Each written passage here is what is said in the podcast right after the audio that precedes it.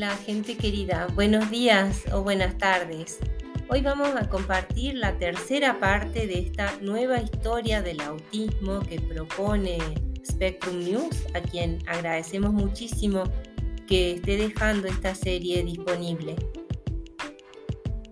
El marco conceptual básico del espectro del autismo se construyó en gran medida en la década de 1980 pero cuatro desarrollos desde entonces han tenido efectos fundamentales en nuestra imagen del autismo.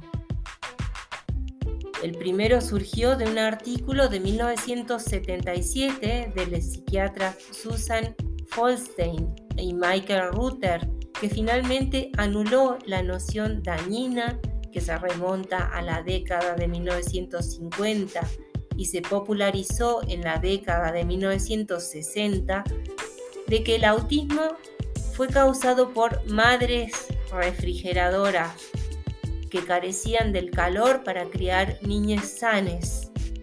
Folstein y Ruther estudiaron las tasas de autismo entre niños y niñas gemeles y encontraron influencias hereditarias importantes subyacentes a algunos de los rasgos característicos del autismo. El estudio fue lo suficientemente convincente como para acabar con una teoría que había ofendido a muchas familias y que en ocasiones incluso había alejado a niñas autistas del cuidado de sus madres.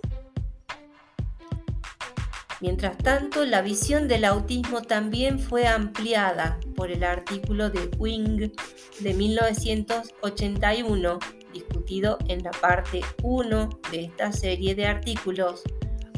Wing declaró que el mundo autista estaba poblado no solo por las niñas profundamente discapacitadas de Kanner y una pizca de sabios y sabias niñez aspergianes, sino por un espectro completo de presentaciones en el que los rasgos del autismo pueden aparecer en diferentes combinaciones en diferentes puntos de fortaleza. Esta comprensión que se propagó lenta pero constantemente a través de las comunidades de investigación y comunidades autistas ayudó a sentar las bases para la reformulación en gran medida exitosa de la comunidad autista a partir de alrededor de 2000 del autismo como un síndrome no de déficit, sino de neurodiversidad. Una amplitud y variedad de rasgos que, como la mayoría en la paleta humana, pueden ser pasivos en algunos contextos y activos en otros.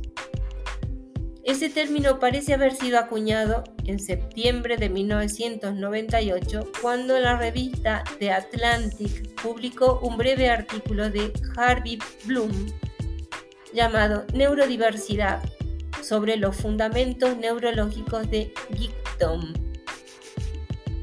La columna sobre geeks, autistas en Silicon Valley, en California, introdujo el término en el último de sus cuatro párrafos.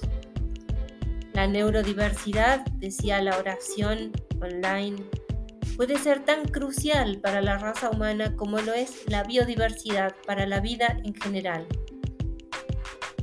Así, una nueva y poderosa palabra entró en el léxico.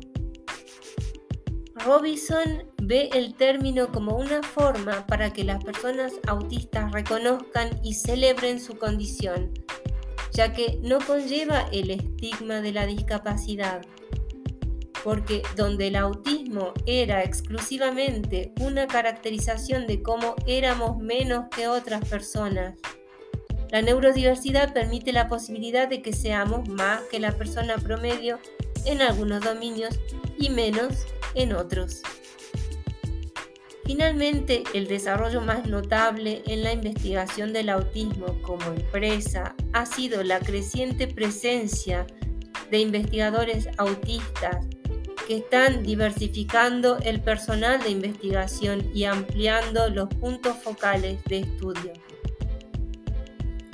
Su objetivo es desviar la investigación de las búsquedas de, causas o curas y orientarla hacia el trabajo en los tipos de intervenciones, programas, prácticas e información que pueden ayudar a las personas autistas a manejar su lugar en el mundo y ayudar a las personas no autistas a comprender qué pueden hacer de manera diferente para mejorar la comprensión mutua.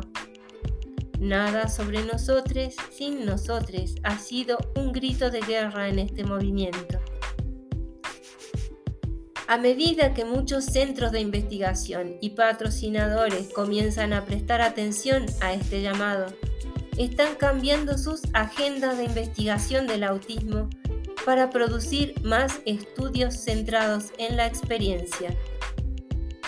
Una línea de estudio dirigida por el investigador autista Damian Milton, profesor de discapacidades intelectuales y del desarrollo en la Universidad de Kent en Inglaterra, por ejemplo, explora lo que él denominó el problema de la doble empatía que implica el fracaso de las personas no autistas para ver que a menudo son al menos tan malos para comprender a las personas autistas como las personas autistas lo son para comprenderlas.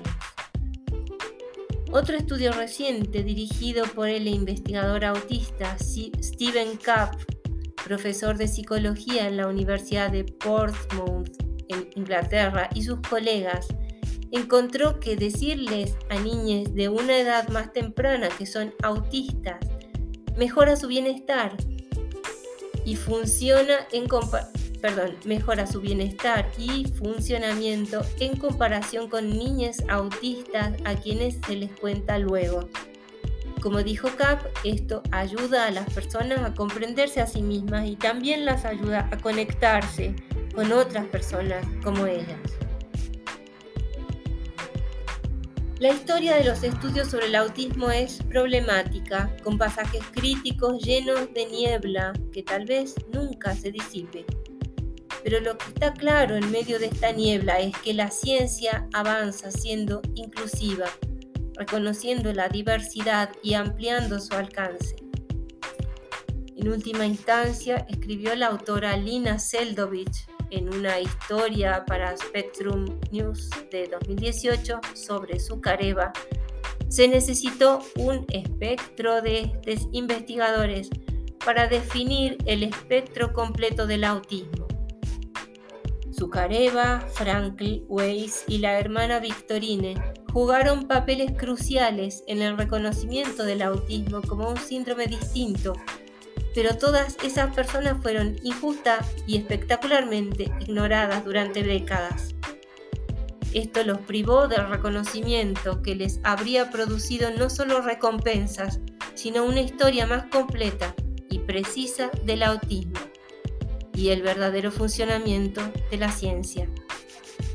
Estos nombres, junto con Wing, Folstein, Ruther, Robinson y otros, para lo que no tenemos espacio aquí, permanecen junto con Kanner y Asperger como pioneros de este campo que, como toda ciencia, sigue siendo una frontera, ahora explorada por personas que varían más en origen, experiencia y perspectiva que nunca antes. Agradecemos a David Dobbs, autor de artículo y de esta serie de artículos, así como a Spectrum News, que lo haya dejado disponible en línea. Y agradecemos desde ya, como siempre, tus críticas, tus comentarios, tus sugerencias, tus preguntas. Y deseándote muy buenos días o buenas tardes, te saludamos. Chao, cuídate.